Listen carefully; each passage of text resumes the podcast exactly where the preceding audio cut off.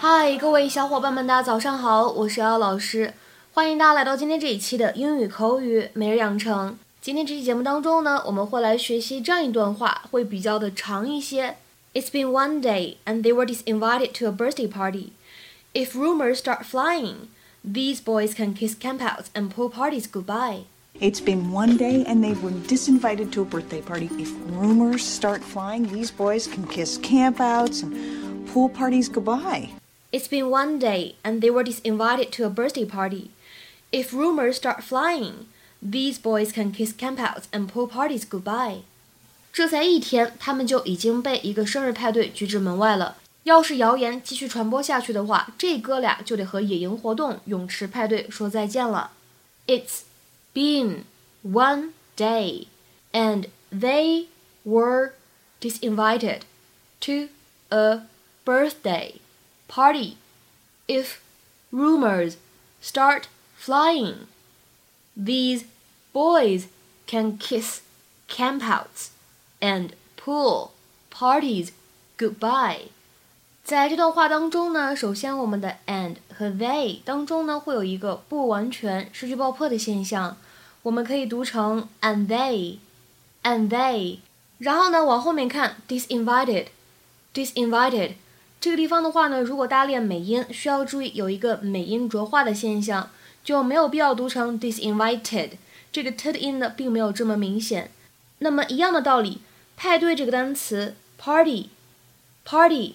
当中呢，也是有一个美音浊化的现象。再来往后面看，start flying，当中呢会有一个不完全失去爆破，会读成 start flying，start flying。而末尾位置这个 goodbye，goodbye 当中呢两个爆破音相遇的时候，会有一个完全失去爆破，会变成 goodbye，goodbye。Get it. Hello. Hi, Tammy. Yeah. Can we see one of the books? Yeah, here. See? It's this little white thing. Look, it looks like a. Oh, jeez. looks like a sesame seed. That's cool. Yeah, well, there's lots more where that came from. No, I'm, I'm so sorry. Um, he must be so disappointed. But look, we'll, we'll get all the boys together once Topher's back on his feet. Bye. What Tammy want? She's canceling Topher's birthday party on Sunday. He's come down with the measles. So. Measles, huh? Yeah. What? Tammy Brennan spent a fortune on Topher's party. She'd call in specialists from Switzerland before she'd let it be canceled. Okay. Well, why would Tammy lie to us? Because she saw Porter scratching his head at school. They all did, and now word's getting around. Why is everything a conspiracy theory with you? I mean, lots of kids get lice, not that big a deal. Well, it is for the rich BITCHs at Barcliff Academy. Lynette. It's been one day, and they've been disinvited to a birthday party. If rumors start flying, these boys can kiss campouts and pool parties goodbye. Uh oh. Yeah, not so cool now, huh? 今天节目当中呢，我们来学习两个知识点。第一个就是当你看到有人会使用动词 fly 来搭配 rumor 谣言这个单词的时候呢，你不用觉得特别的惊讶，因为在这里呢，这个 fly 它并不能够翻译成飞翔，而指的是 spread，就是传播的意思。If rumors, accusations, etc. fly, they are passed quickly from one person to another and cause excitement. 比如说，举个例子。现在呢，大家都在传说学校有可能会关门。Rumors are flying that the school may close. Rumors are flying that the school may close. 那么今天节目当中呢，我们来学习的第二个表达叫做 kiss something goodbye。其实呢，大家平时都会知道 kiss somebody goodbye 指的是和某个人吻别。那么在口语当中，如果我们把这里的 somebody 换成 something，kiss something goodbye。或者我们说 kiss goodbye to something，什么意思呢？指的是要和什么什么东西说再见了。To lose or end something, especially suddenly, to be forced to accept such a loss or end。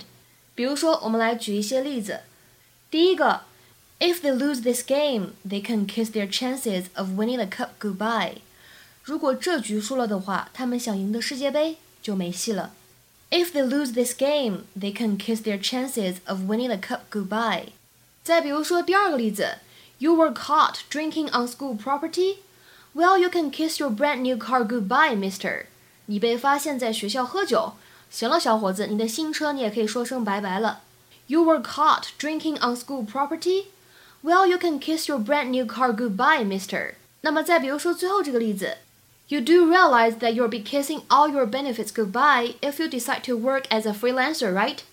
如果你做自由职业，你目前这些福利都没了，这一点你意识到了吗？You do realize that you'll be kissing all your benefits goodbye if you decide to work as a freelancer, right?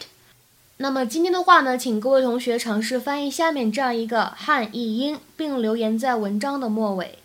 他刚刚接到老板的电话，说要加班，他可以跟他自己的假期安排说声再见了。OK，那么今天节目呢，我们就先讲到这里了，拜拜。inconsistencies, cause we'll always be thicker than thieves. Don't you be afraid, I will.